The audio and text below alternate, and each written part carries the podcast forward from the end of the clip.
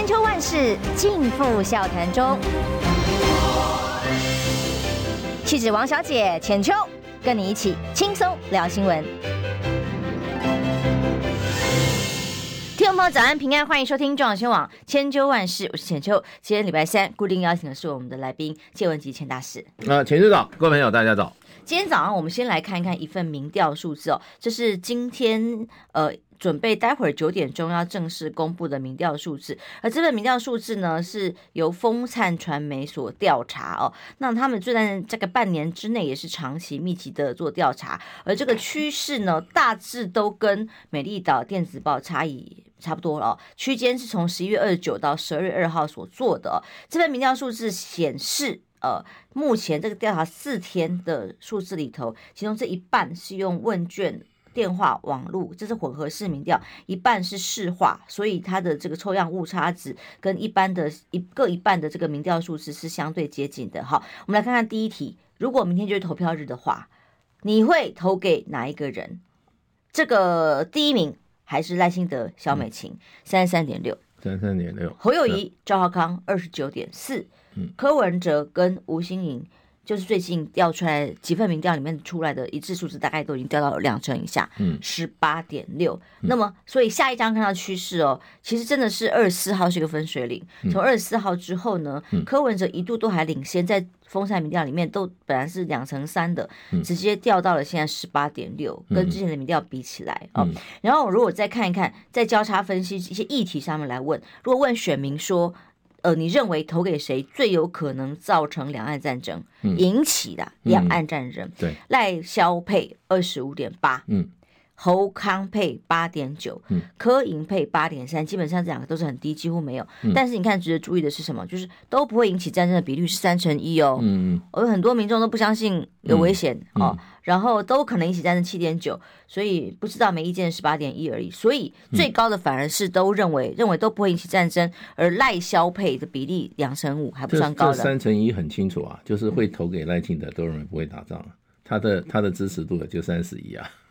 哦，有道理，有道理，跟他刚好跟他支持度有呼应，支持一样啊，跟他的支持度三十一嘛。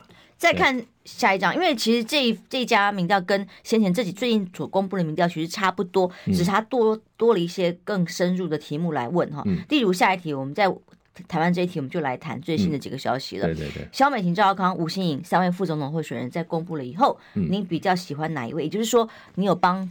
正的选手，加到分的有谁？肖美琴是三十三百分比，赵少康二十六点七，吴欣颖十四点八。其实这个是对于加分跟最近民调趋势的演变，也是蛮直接的趋势啊。我觉得他问的问题很实际，这个问题，嗯，对，而且问题问的很直接，没有没有导引式，对。呃，不像有些民调，就是弯弯绕绕，前面先问某些，对，有设定有设定预设答案的那个，就是引导问答。那这个倒是很蛮直接，好，蛮直接。所以以这一次的民调数字，我们现在投票是剩下倒数三十八了吧？哦，应该是三十八天，我们外面写三十九，应该是三十八天。嗯，倒数三十八天的现在，哦，来看看目前整个选情，在各家的民调里头都显示，嗯，即使像美丽岛。这个民调里头，柯影都已经到了十四百分比这么低了，对对，但一样侯康没有赢，嗯，还是跟赖萧有一点点小差距的，对。这些那这样的差距里头，到底怎么赢？嗯、昨天我看到有几个人提出来所谓的呃，像韩国一样的效应啊，哦、嗯，这个叫做什么效应来着？安哲秀。哎，是的，我们记性不好，还是要靠大师在才行。安哲秀效应，当时尹锡悦就是在临门一脚，最后啊、呃，安哲秀发挥了站台的效果，登高一呼，直接冲击选情，让尹锡悦当选，等于是个临门一脚的效应。那所以呢？台湾现在这个是根据亚洲周刊的分析认为，重启台湾选情，说不定也可能有安哲秀效应。对，既然差距不大的情况之下，有没有可能在最后时刻某一个人，嗯，影响了这个结果？嗯、大使怎么看？台湾有两个安哲秀啊，一个大安哲秀，一个小安哲秀。嗯，啊，大安哲秀当然就是柯批啦。嗯，对，也就是柯批到最后时候，他选择支持啊哪一方？那如果支持蓝营的话。那我想蓝营大概就赢定了啦，对不对？那另外一个就是说，呃，郭台铭，呃，郭台铭大概也有五趴以上的这个实力啦。那他这五趴要加进来的话，以我们刚刚那个民调的数据来看哈，国民党也就也就赢了。所以这里面我觉得就是说，我们有大安哲秀跟小安哲秀，那可能性都存在。哎，大安哲秀的话，就是说科批的话，事实上话，他可以跟这个哈呃国民党结盟啊结盟，他还是维持他的这个自己的独立性。然后呢，可是是一种结盟，将来就是联合政府的结盟。啊，立法院的结盟，那这种结盟，他只要他也不必说，我不选了，我就是要跟国民党结盟啊，先谈一下联合政府怎么做，或者说呃呃联合内阁怎么做，联合的一个国民在立法院的一个哈联手怎么做，我想这个就已经就可以增加很多很多的这个哈选举的这个结果了哈。那当然呢，郭台铭的话，那我觉得基本上就是说呃。怎么说呢？郭台铭基本上他的那个票哈，如果说他很明确的希望他支持者支持蓝营的话，因为他也是蓝营出身嘛，对他的呃出来参选的这个最大的动机，也就是要下架民进党嘛，跟柯文哲是一样的。那既然大家都是要下架民进党的话，我觉得就是说这个都是有可能性的。我觉得这个国民党应该也会往这方面努力。因为哦，在韩国那个现象是双方一二名之间只差零点七个百分比，对对，所以一个关键的人士站出来喊话之后，选民的投票的行为发生了改变，对，就微幅的让第二名可以差距超前。对，因为这个东西就是他两个都是当时的弱者，我觉得弱弱会结合，那弱跟弱会结合。那弱跟强不会结合，强他也不会去找弱的结合，所以就是说，我觉得就是说，因为因为民进党不可能跟人家分享他的政权呐，他出来他自己位置都不够分呐，他也不会去找别人去合作，对不对？那你跟人家合作的话，那你要给人家政治的怎么讲？你要你要把这些一些政治的利益哈，做怎么讲？做做做怎么样？作为一个筹码了啊。那这个情况下，强者他都不会出来跟任何弱者合作，所以弱弱会结合。以现在民调来看的话，这个弱势的结合在一起，那势力还很大。不过我觉得这中间还有一个郭台铭啊，他虽然不在三方的选者名单里面，可是他有实际的影响力。那就是基本上要看郭台铭郭先生啊，他自己这个哈是不是能够呃心心念念还是为了台湾这个土地跟人民啊，下架民进党作为一个啊最主要的政治目标。那么成实现他这个参选，当时决定参选的这个诺言嘛，对台湾土地做出一个负责任的举动，就跟他赵少康先生他提出来的呼吁，就是呼吁这个效应有没有可能发生在郭台铭身上？嗯嗯，嗯，可是郭台铭比较是代表还是比较深蓝跟支持蓝吧？对对，当然了。所以中间选民年轻选票其实还是比较会在柯文哲身上。对对对。可是柯文哲事实上的话，我觉得就是说，柯文哲变成安哲秀的这个哈难度比较大，难度比较大。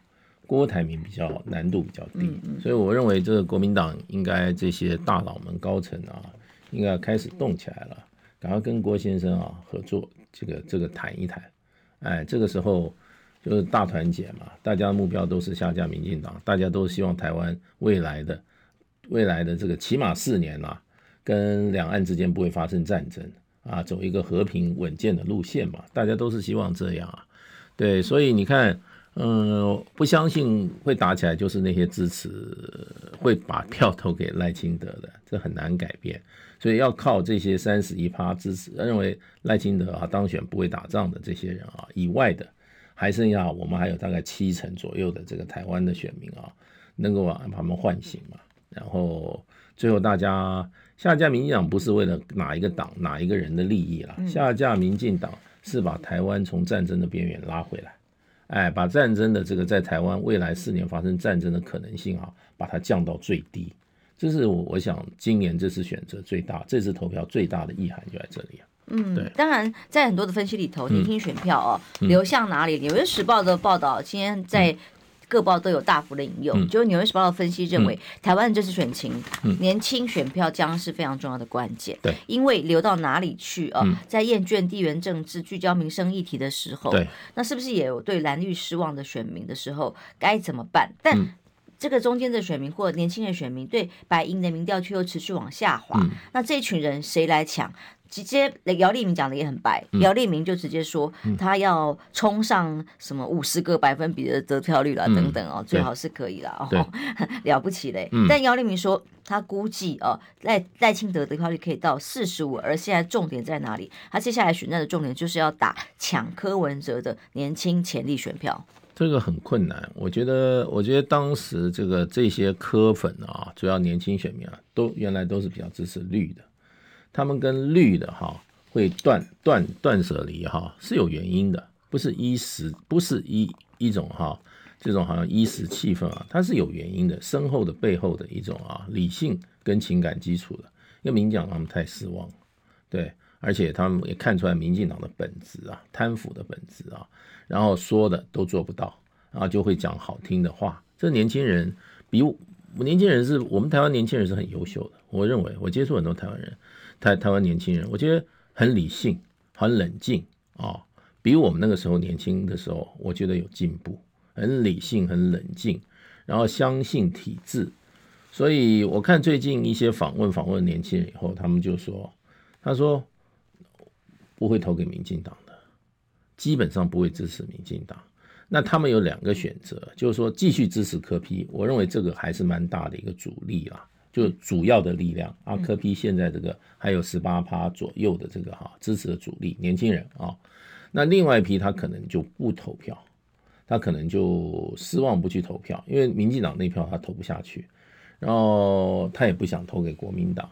那另外有部分呢，我认为基本上会流向国民党，就是说下架民进党，事实上也是年轻选民的一个很大的期望，不是说只有哈。年年纪大，希望下架民进党。现在希望下架民进党，年轻选民的比例很高啊。我碰到年轻选民，他们说法是说，给民党做太久了啦，他做的那么烂，该换一换。但是换谁，他们倒跟我们呃过去的这种所谓的会有嗯西瓜效应的选民不太一样哦。对，他们会觉得嗯，就他不会赢。那我可能会还是想支持支持，我才不管最后结局是什么。他支持他想支持的，这是我这次不管一些民调数字里面的趋势，或者是我自己身边有碰到的年轻选民，他们的共通的特色。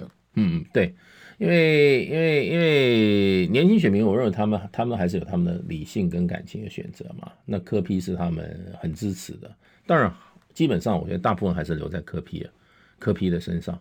哎，柯批也不会再往下掉太多了，我觉得他慢慢在探底了。对，我们不要不要太小看柯批的力量跟他的这个没有没有小看对对对，我说我们就说不要太乐观，说柯批哇都会溃散，不会的。我觉得我觉得这也是我们中华传统文化这种啊忠诚度啦，忠诚度是有的。台湾政治选台湾选民的政治忠诚度都还是蛮强的，你可以知道。所以我觉得柯批那我觉得姚姚姚立明就这个讲话有点夸张，对他有点乐观了。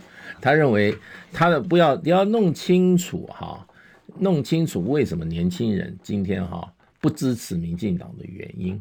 这个哈冰冻三尺非一日之寒呐，非一日之寒呐。你今天民进党失去年轻选民的对他们的这种哈支持，那个原因他们要去探讨，他们改了没有？没有啊，没有啊，所以他不会他不会得到年轻人回过头来支持他的。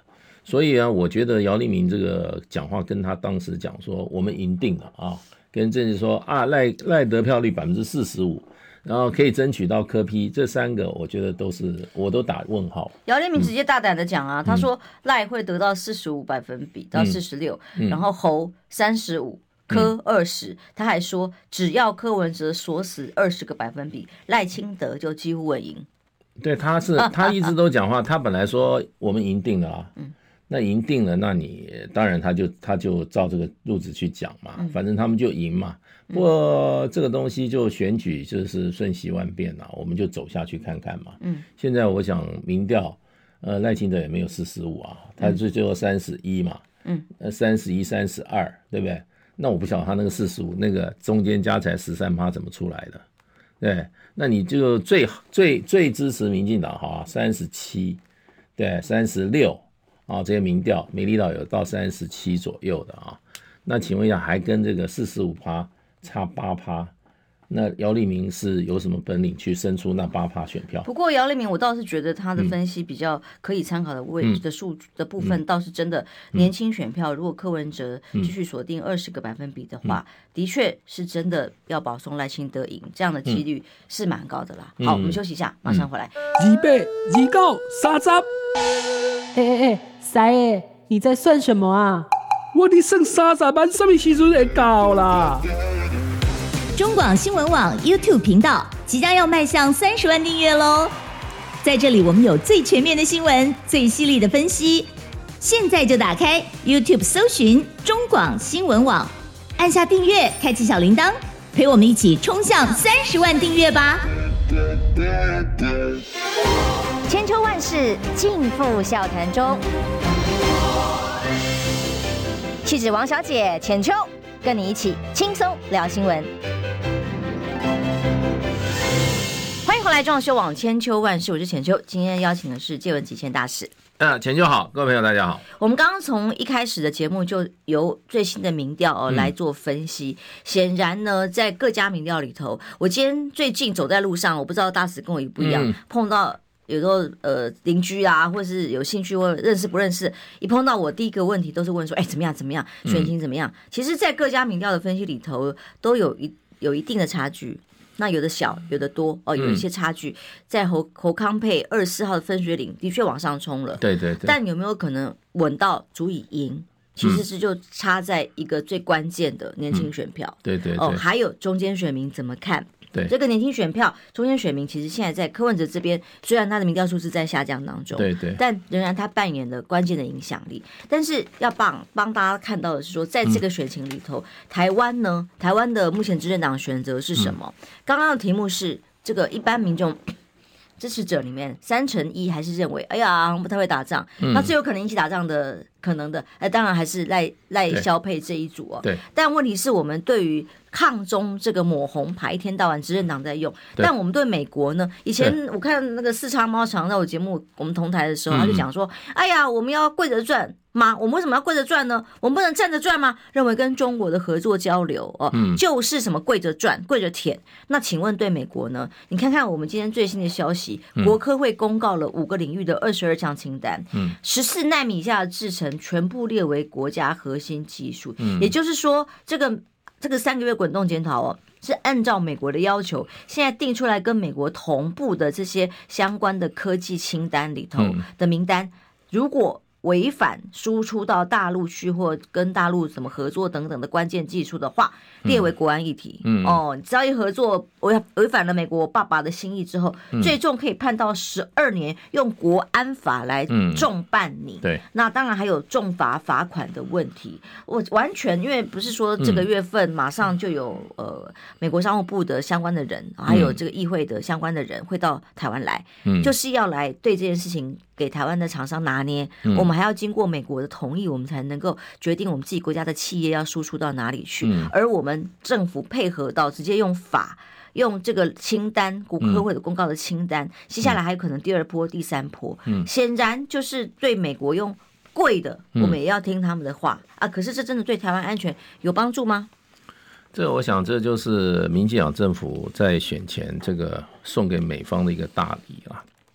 想要换取美方不要再发布什么哈这些什么文章啊，叫民进党啊对做出对民进党不利的建议啦，就是说啊，你不能让大陆完全失去对未来两岸统一的希望啊。现在你如果当选，你要要要考虑冻结啊台独党纲这一类，其实都是表示美国对于台湾这个台独主张的一种恐惧啊。因为美国觉得你会把这个会发生，会会把美国拖进两岸的战争嘛，所以他反对嘛。因为这个情况下，我觉得民进党这个时候这个颁布这个哈这个命令啊，事实上就是在向美国怎么讲，向美国输诚，嗯，哎，表示你看你美国要的东西，因为这个很早以前美国就也有要求了，但是说的太白、太直白、太难看了吧？问题他这个就是人家讲就是台版的这个晶片啊，呃，就是说晶片法案。嗯，就是说，美国是输禁止输出啦，晶片很多这种技技术啊、产品啊、制成啊，对不对？那现在台湾也也也跟进，对，也跟进，所以就是跟着跟着美国通过一个同样的美台湾版的这个啊晶片法案。那第一个我就是要这个问题，第一个你伤得到大陆嘛，对不对？第二个呢，你有没有伤到我们台湾呢？对，这个就变成就是说，这个是一个政治动作。我觉得他一开始就是说啊，这个这个会重罚，可以可以重判二十年，你违反的话二十年啊。然后呢，这个这个清单啊，包含零零总总，对不对？十四纳米以下通通不行。现在是五个领域二十二项哦。对，接下来可能还有进一步的。对，如果我们完全对美国的这样的完全配合的情况之下，嗯、我们企业到底如何生存？然后两岸之间又如何的展开正常的沟通？这个这个就是我觉得民进党这个时候他只看一面，他没管这么多。嗯，他如果真正在乎台湾的这个产业界，这个这个方案要跟台湾产业界做一个充分的沟通啊。我觉得这个有没有违反现在这个有关法令公布的时候哈，有二十天有两个月的所谓的什么评论期，这好像没有。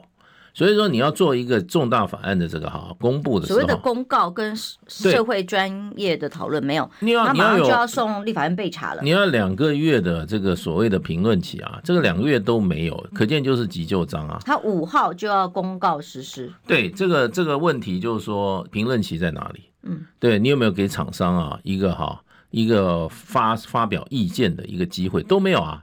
那所以我认为这个就是很为了选举选情而公布的一项法法案，嗯，一个一个一个法案，所以这个这个为了选情而做的，我觉得这个是非常不道德的。那你完全没有考虑到我们厂商的利益。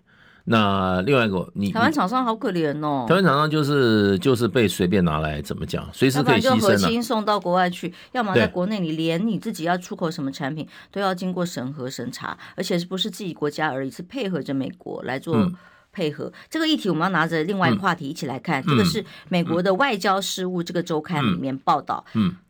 嗯我相信大使这两天也注意到这个消息了。对对对对，这个就是葛莱仪，他现在是美国智库的这个亚洲中心高级顾问哈，跟三名重量级的美中关系学者一起联名的文章，呼吁民进党总统参选人赖清德如果胜选，应该考虑冻结台独党纲，因为他同时也是民党主席。嗯，冻结台独党纲，让维持现状的承诺更有分量跟可信，是不是代表对赖清德的不信任？那当然，赖清德阵营就说这个是呃断章取义啊，误导。早啊，不是这个意思，嗯、你怎么看？没有这个讲的非常清楚，没有什么断章取义啊。他是他是看不懂英文是吧？我们都看到，他说如果民进党赢的话，他建议他们哈要冻结他们的民进党的台独党纲那个条款，台独党纲条款。所以他是讲的很明确啊，我不要怎么断章取义。第二个，他也说，他说从美国的观点的话，啊就是说他认为啊，台湾的这个政府啊。不管如何，不能让大陆觉得和平统一啊是完全绝望。嗯，对。可是你看，他这个都是针对赖清德最近的一些想法，那，他最他的背景跟他竞选的时候很多想法而出的。嗯，而最有趣的这一篇文章有三个三个这个这个共同联名的撰稿人啊，这个哈，所以葛莱仪他是蔡英文的好朋友哎。他民进党的长期的友人呢？嗯，没错。那为什么要他出来讲呢？就是说，这个讲的话就不一样了。他不但是代表美国政策，而且代表他是朋友。他代表的是赖清德的完全不信任。他是完全不信任啊！他们为什么在这个时候就是他们美国是从美国利益考虑？他说：“你这边搞起台独要打起来的话，美国就被会拖进来。美国不想拖进这场战争，为你台独而拖进这场战争。”对，所以这个是他们看到立即明确的危险，台海有立即明确的危险。那问题是什么？就是赖清德的台独路线，这个台独路线就会把台海造成立即明确的危险，而且呢，美国会被拖进来，这不符合美国当前的利益，所以他就他已经这已经是美国针对赖清德的，我认为是第四第五、第六度出手了。Financial Times 两篇文化文章，就是美国对赖清德的台独立场有疑虑，两篇文章啊，然后再加上赖清德去美国访问的时候，就过境的时候，美国给他一个非常大的一个难堪，告诉他意思就是说，因为他之前讲说他要到华府啊，讲一大堆，美国结果呢，州地方政府官员都不跟他见面啊，对不对？然后呢，所有都给他压到有史以来最低的规格，然后再接着摩森伯格到台湾来，然后呢。丢只丢一句话，就是美国不支持台独，重申美国不支持台独。然后呢，孙小雅也出来讲话，美国不支持台独。对，而且现在讲清楚，不管什么政党，或是谁当选，不会影响对台湾的支持啦。说是这样说了啊，可是他的前提，他就要讲不支持台独。那这这篇文章都冲着赖清德而来的，都冲着赖清德，因为赖清德就是台独台独候选人嘛。所以这一次这个这个哈葛莱仪他们三个人这篇文章啊，讲的更进一步，叫什么？叫你放弃台独党纲啊！他用冻结 suspend 党纲里面的台独条款，对不对？嗯，他特别讲的非常清楚，所以我觉得。民进党政府说是断章取义，我不晓得 这么明确的怎么断章取义。他每次都是硬凹嘛，比方说他的说法是这样，赖清德对此表示，嗯，呃，这场选举里面呢，AIT 也是攻击目标。孙小雅已经讲得很清楚了，证明美国支持是台湾的啊，哦，所以对于。对岸介入这场选举，这个又是老共的错，嗯、是对岸介入这场选举。葛莱仪原是老外老共的人啊、哦，对啊，对岸介入这场选举，企图扶植亲中政权，已经是有很多的事政，希望国人明辨事实，做出最好的选择。啊、嗯，讲的最后的 ending 都是这样，让台湾民主继续前进，获得保障。让民主继续前进的方式，就是下架你们这些反民主的，拿着民主反民主的这些贪赃枉法，然后吃干抹净、吃香喝辣的人。对。对，所以我觉得，我觉得其实格莱伊在这个时候，这个这篇文章啊，其实就是就是等于就是在批评这个赖清德的态度路线。我就佩服赖清德，他还可以说那个是一种轻中的 认知作战。我我我觉得他这样对他这样子扭曲越来越不好，他不能够不能够诚心接受美国的意见。他这么重视跟美国的关系哈，他这个时候要有一些表态，对他比较有利啦。对，因为而且他最近的作为更，因为他最近他的说法更往毒的方向走。他说台湾不能再做过去哈，不走不走老回不走回头路了，走那个老路哈，不要把自己锁进一中的这个哈一中一中的幻想里面去。这种就是这就是台独主张嘛。对，这个不是台独主张，什么台独主张？另外他又把这个沈博文啊，沈这个沈博阳，沈博洋这一个黑熊部队。这民进党里面认知作战、认知作战的这个独派的年轻人的代表性人物哈，而且是准备打巷战，然后搞这些哈这些人民战争的这样的一个人，列入到他的不分区名单的，等于第一名哎，男性的第一名哎，所以这些动作我想都在刺激，不是刺激对岸啊，是刺激美方，来刺激美方，所以美方就。这个就立刻出手。Foreign Affairs 这篇这个这个杂志哈是权威性杂志啊，嗯，我们搞国际关系的人是必看的，所以这个 Foreign Affairs 不是一般啊去，甚至一些报纸啊搞国际关系，我们 Foreign Affairs 等于是 Top Number One 的一篇一篇刊物，在这个时间紧急在这个选战的关键时刻，美国做这个表态啊，嗯，我觉得证实几点了。第一个，赖清德的这个哈台独立场哈。让美国人担心，到现在还不放心，到现在不放心，即使萧美琴去看管了。对，第二个就是说，美国已经在想出办法了，也就是说，你将来你一定要把你这个冻结条款条条款冻结，那他也先讲了。所以呢，美国看到这个两岸会不会打仗？哈，两岸是不是兵凶战危？从美国的动作就可以看出来。那为什么会搞成兵凶战危的原因，现在也很清楚，就是台独主张，或者台独的作为，或者台独的人选，哈。占据了重要的这个政府的职位，那所以这些都是我们过去一直在讲的话。这次选举其实是一个和平与战争的选择啊！你真的投给赖清德的话，那个战争的可能性不是我们在这边空口说白话。像葛莱仪他们都已经讲清楚了，都已经讲得很清楚了。你如果真的要走，你台湾人民要选择一个台主张台独的总统的话，那你就自己承担很高的战争风险。没有人说一定会打，可是呢，这风险非常提高。那我们就回过头来说，我们过得好好，我们我们过我们会承担一个战争风险干嘛？对，战争都是都是人的因素造成的。你知道你知道俄乌战争怎么打起来的？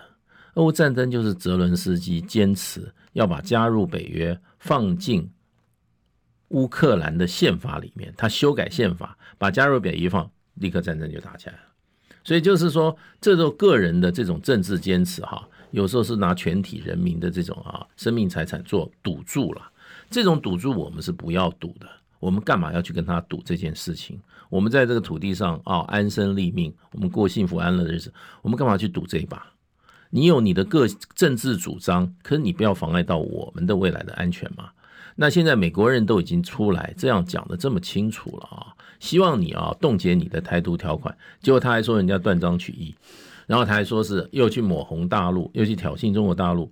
我觉得，我觉得这个这个实在是没有针对问题。因为我只是觉得他把这段话解释为，嗯、这是显然是对岸介入这场选举的明证。他就是把葛莱仪贴成中共同路人，这个真的是一模一样一贯的说法，连葛莱仪都可以这样贴，非常好笑。对。但是最近几天一直在吵的是萧美琴啊，呃，这个吴欣颖啊，这个副手，他们都究竟有没有符合国籍上面的规范的规定？对对。当然，内政部中选会都已经公告了。对对。但是。唯独萧美琴的部分一直迟迟还、嗯、不好意思、哦，还有很多讨论、嗯、认为他有问题。嗯，那大使对于美国国籍这件事情最清楚。当然，现在很多的焦点都放在说，他当然是你看萧美琴后来讲出来什么话？嗯、他说台湾虽然经济成长，但他自己也讲得很直白哦。嗯很多年轻人享受不到，嗯，那为什么呢？嗯，那是不是在政策上面还有只顾着认知作战，嗯、或是拿我们人人人民纳税钱去做你的大内宣或做资源的分配？你们都赚赚完了，年轻人分享受不到，这个真的是有点好笑。他自己都讲出这个问题，而你们执政已经快要第八年了。嗯嗯，对啊，他等于打脸蔡英文啊，是对啊，蔡英文对年轻人的承诺到底落实了什么？年轻人的工作有改善吗？工作机会改善，薪水有增加吗？购房有比较容易吗？对不对？还不愿意我们最低的这个这个出生率，那么政府有什么补贴吗？呃，有什么有什么有效的办法都没有。你只看到花了大笔大笔的银子去买美国的武器，三千亿美金变成六千亿美金，三千亿美金哦，乘以台币三十兆，三九九九十兆哦，这个这个这个很恐怖的钱呐、对不对？就这样花在这些地方去，所以，所以，所以那个赵少康讲说，以后大学生通通免费，算了一下才八百亿。你像针对他那个三千亿美金啊，八百亿台币，针对那三千亿元，九牛一毛，他钱都花到那边去了。一个浅建国造就要几千亿，要占八艘，第一艘就已经花了六百亿，账面上的账面上还不知道哈，所以就变成就是说这种浪费啊，然后呢？都没有花在真正人民的需求上面啊！他把两岸中两岸关系啊搞得兵凶战危，然后回过头来不去避战，不去缓解两岸关系，他的做法是大量买军火，花掉我们人民大会大量大量的钱来排解了其他的预算。所以我觉得这个就是说，萧美琴这样讲的话，不是只能还给台湾年轻人一个一个公道了吗？你政府根本什么都没做嘛。我因为我们台湾年轻人跟萧美琴不一样啊。对啊。他是美国人啊，呃、当时在美国出生，然后一路啊，不管环境啊、资金啊，不管有日本的血缘，还是来自于这个美国如何如何，他总是有最充足的资源吃。吃好喝好啊，教育资源也很充足，对，那更不用讲去国外留学的各种的经验跟能力啊，对，那这都不是台湾年轻人享受得到，所以一直到现在，就算内政部、中选会都公布了，还有好多人对他的国籍的问题、身份还在怀疑。他他，他其实对于这个争议啊，他可以一枪毙命，嗯。就是说，不管是吴欣颖跟这个，那其他人都一下子就有结论了，那他就是大家还很多讨论。吴欣颖也有也也需要做一个东西，他只要出现一个文件就好，是美国政府同意他放弃国籍的那份证书。你要你要放弃国籍，在美国是很复杂的事，他不是说我申请放弃你就没有了，他要查你有没有欠税，他要查有你是不是拥有一些资产是非美国籍公民啊。不能有的，不能拥有的，放弃国籍是不是？那你放弃不了的，你放弃要美国政府同意，你不可能单方面宣布我放弃。美国这因为因为公民跟政府间有一个契约关系，嗯，你必须要尽你的义务。第一个最重要的义务就是你的这个缴税，美国人最重你的税，嗯，你不能说我欠了几百万美金税，我放弃美国国籍，你的税就没有了。美国美国在没有查厘清你有没有欠税的情况之下，是不会同意你放弃美国国籍的。另外就是说，美国人非美国国籍在很多东西你不能拥有，比如说有些州你的土地不能拥有，还有一些权利你不能拥有。嗯，那个他都要让要你做处置的，你要做财产处置的。嗯，那你这个财产处置没有没有啊结束之前，他也不会同意你放弃国籍。所以放弃不国籍不是三天两天的事，有时候是半年，他把你清查清楚了。然后才会跟你的法律关系全部切断以后，他会给你一个证明说，对不起，好，同意你放弃美国国籍。放不放弃国籍不是单方面意愿，而是美国政府同意。所以今天你有没有放弃美国国籍？你可以要拿出来，美国政府给你那个通知，说我已经同意了，你的放弃美国国籍是我已经核准了。所以吴欣颖有一份这个，这个这个肖美琴有一份这个，所以他们要拿这个证明，就一枪毙命。那可是肖美琴有另外一个问题，想健康怎么这么难？想要健康一点都不难哦！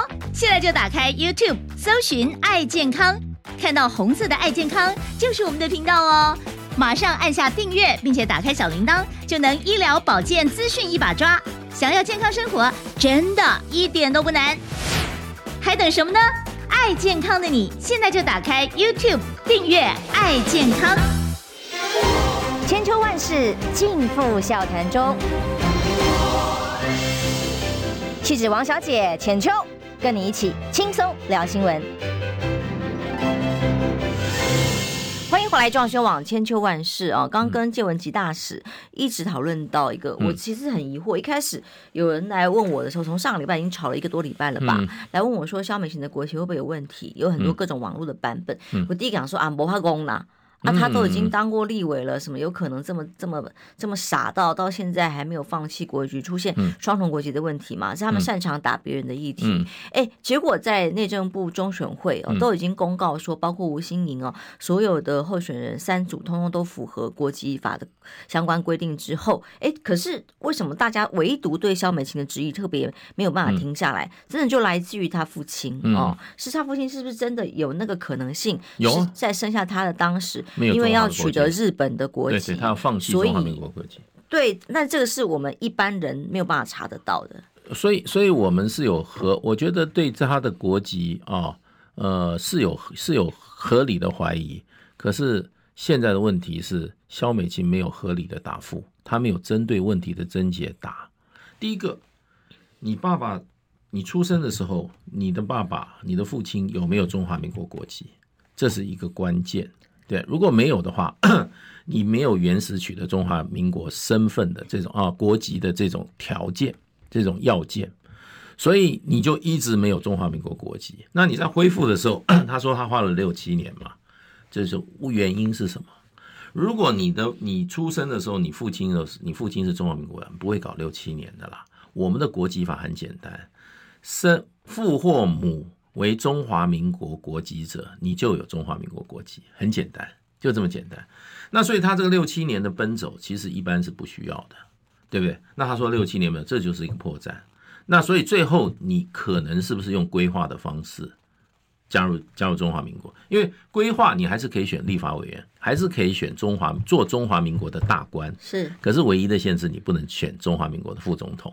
他当时如果没有想到说，我萧美琴有一天我居然起来选副总统，他就采取规划加入加入中华民国的话，那对不起，你就不能选副总统，这就违反。那我觉得请这个请这个中选会出来代答，我觉得等于说哈，有有护航的嫌疑。你要他本人出来说清楚，不是说他没出来我都知道答案是什么了。对啊，中选会一定说没问题。对啊，我们现在中选会有问题都会变没问题。对，所以他这个我觉得就是说无。吴一吴欣盈的状况比萧美琴简单，呃，因为他父亲在台湾是有大批产业，他不可能放弃中华民国国，他可能有双重国，他不会放弃中华。中华民国国，你不能拥有土地的，哦，很多产权你都不能拥有的。所以照这个常理判断话，而他父亲也没有去申请有，因为他出生他住日本，他也没有去申请其他国籍加入日本国籍的这种这种，因为加入日本国籍是很严的。你一定要放弃你原有国籍，美国也没有那么严。嗯，美国、加拿大什么其他欧洲国家都没有。美国只是说日本会这样。你美国你要当官的时候啊，他会要求你放弃原有国籍。一般的，一般他没有，他没有要你放弃。所以肖美琴这个疑点哈，第一个他要证明他出生时他父亲还有中华民国国籍。那第二个他说他花了六年的时间奔走才拿到中华民国国籍，原因是什么？他要讲清楚啊。很可能这就是因为他没有。办法原始取得中华民国，从他父亲是中华民国国籍的身份，很自然他就可以取得国籍啊。嗯，他户籍事实上要国籍有了，国籍恢复很快的。我们护照没有这么这么难拿，你就要证明你爸爸是中华民国国籍，在你出生的那段时间。那你就，那你就，因为现在中选会已经先帮他背书了哦，除非有其他的关键的，比方你刚刚讲到的内政部啦，对，这个户政事务所啦，或相关外交部人员有关键的资料，有有愿意拿出来是不一样的真相哦，对，不然这个疑虑恐怕还会封存三十年。开玩笑，刚线上朋友有人朋友，而且肖美琴从来不正面答复这个问题，这是让我们最怀疑的。你就正面答复啊，第一个，你出生的时候，你父亲是不是有中华民国？你给我们一个答案。第二个，你那个六年，你为什么花这么六年六年奔走才拿到中华民国国籍？请问你取得中华民民国国籍是用回复，还是规划，还是原始取得？因为因为父亲的国籍，你就你就自然取得。这三个方式，你是用哪一个方式？请你给我们一个答案。目前近半讲的是自然取得。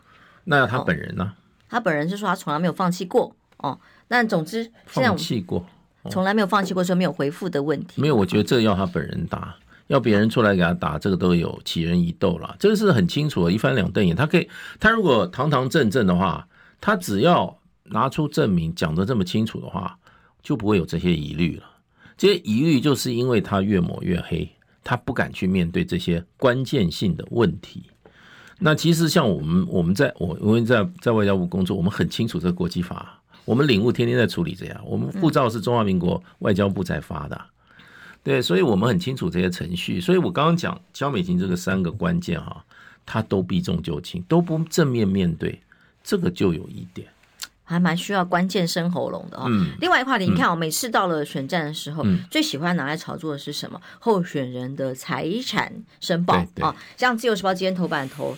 候选人今天都各自做了申报的资料出来了，哇，赖清德存款最少，赵赵少康逼近八千万，七千多万哦。但他在民间工作，就像他自己说，他是到前一天突然这个被 问，他也不会去像某些长期从政的人去做好自己的资产分配配置等等的，会隐藏等等的。好，赖清德存款最少，然后呢？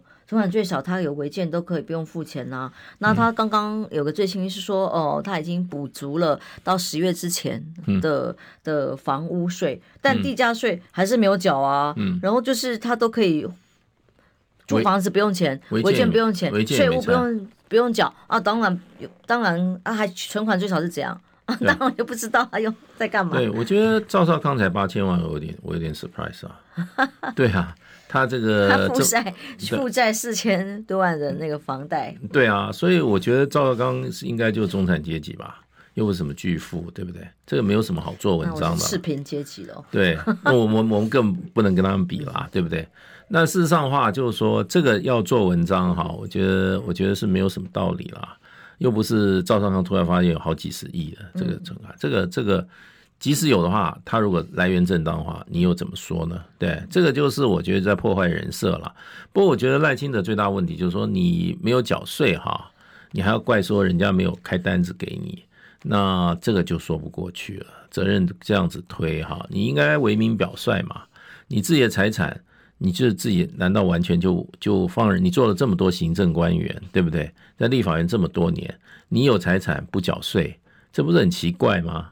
对，你不能等人家来通知，人家人家犯错误，你就说啊是你错，我就可以我就可以我就不不缴税了。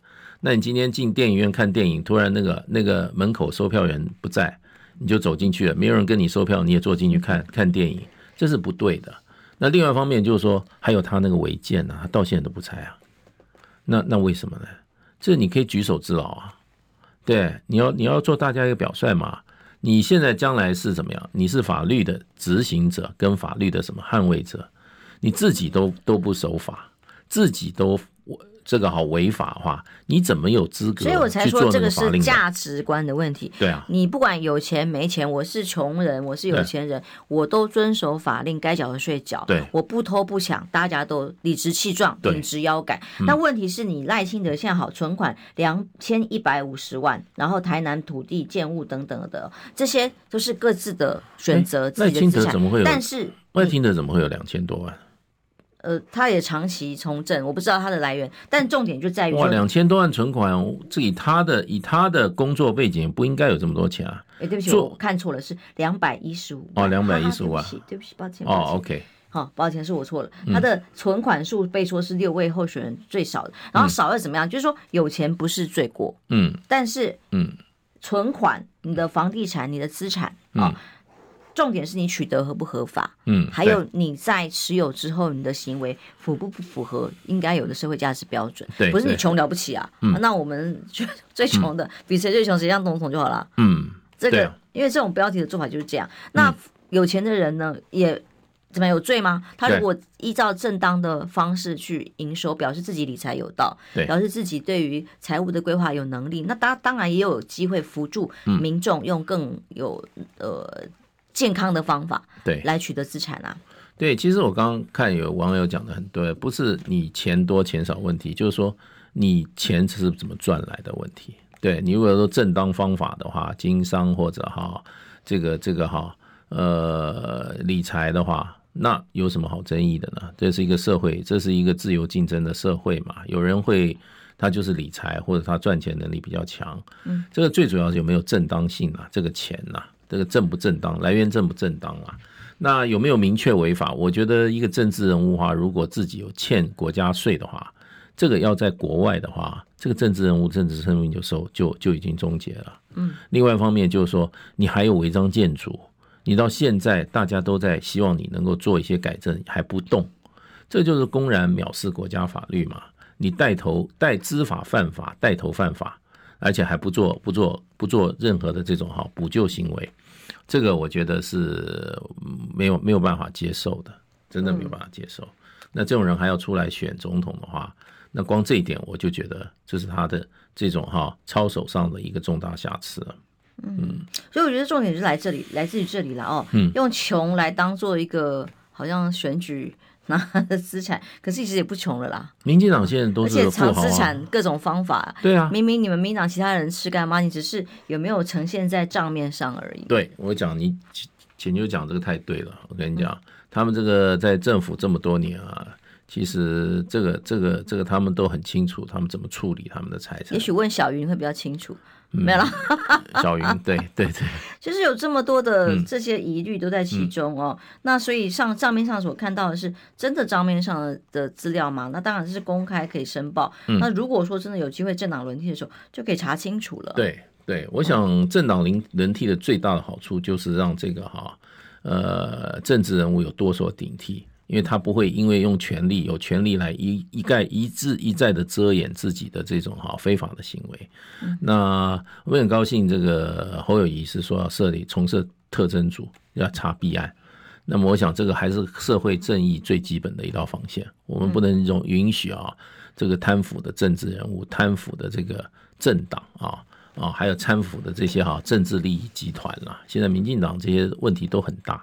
他所谓的这个勤政相连，呃，清廉爱乡土，这个清廉，我已经被老百姓已经看看破手脚了。我们需要社会的正义啊，我们这个社会需要正义，需要是非啊。那真的希望就是说，政党轮替以后，对于这些哈大家诟诟病或者觉得非常啊，呃。不舒服的这些啊，贪腐的案件、贪腐的个人啊，这些因为长期执政啊，完全执政的这种现象。好，谢谢大使喽，祝福大家今天都平安健康，拜拜，拜拜。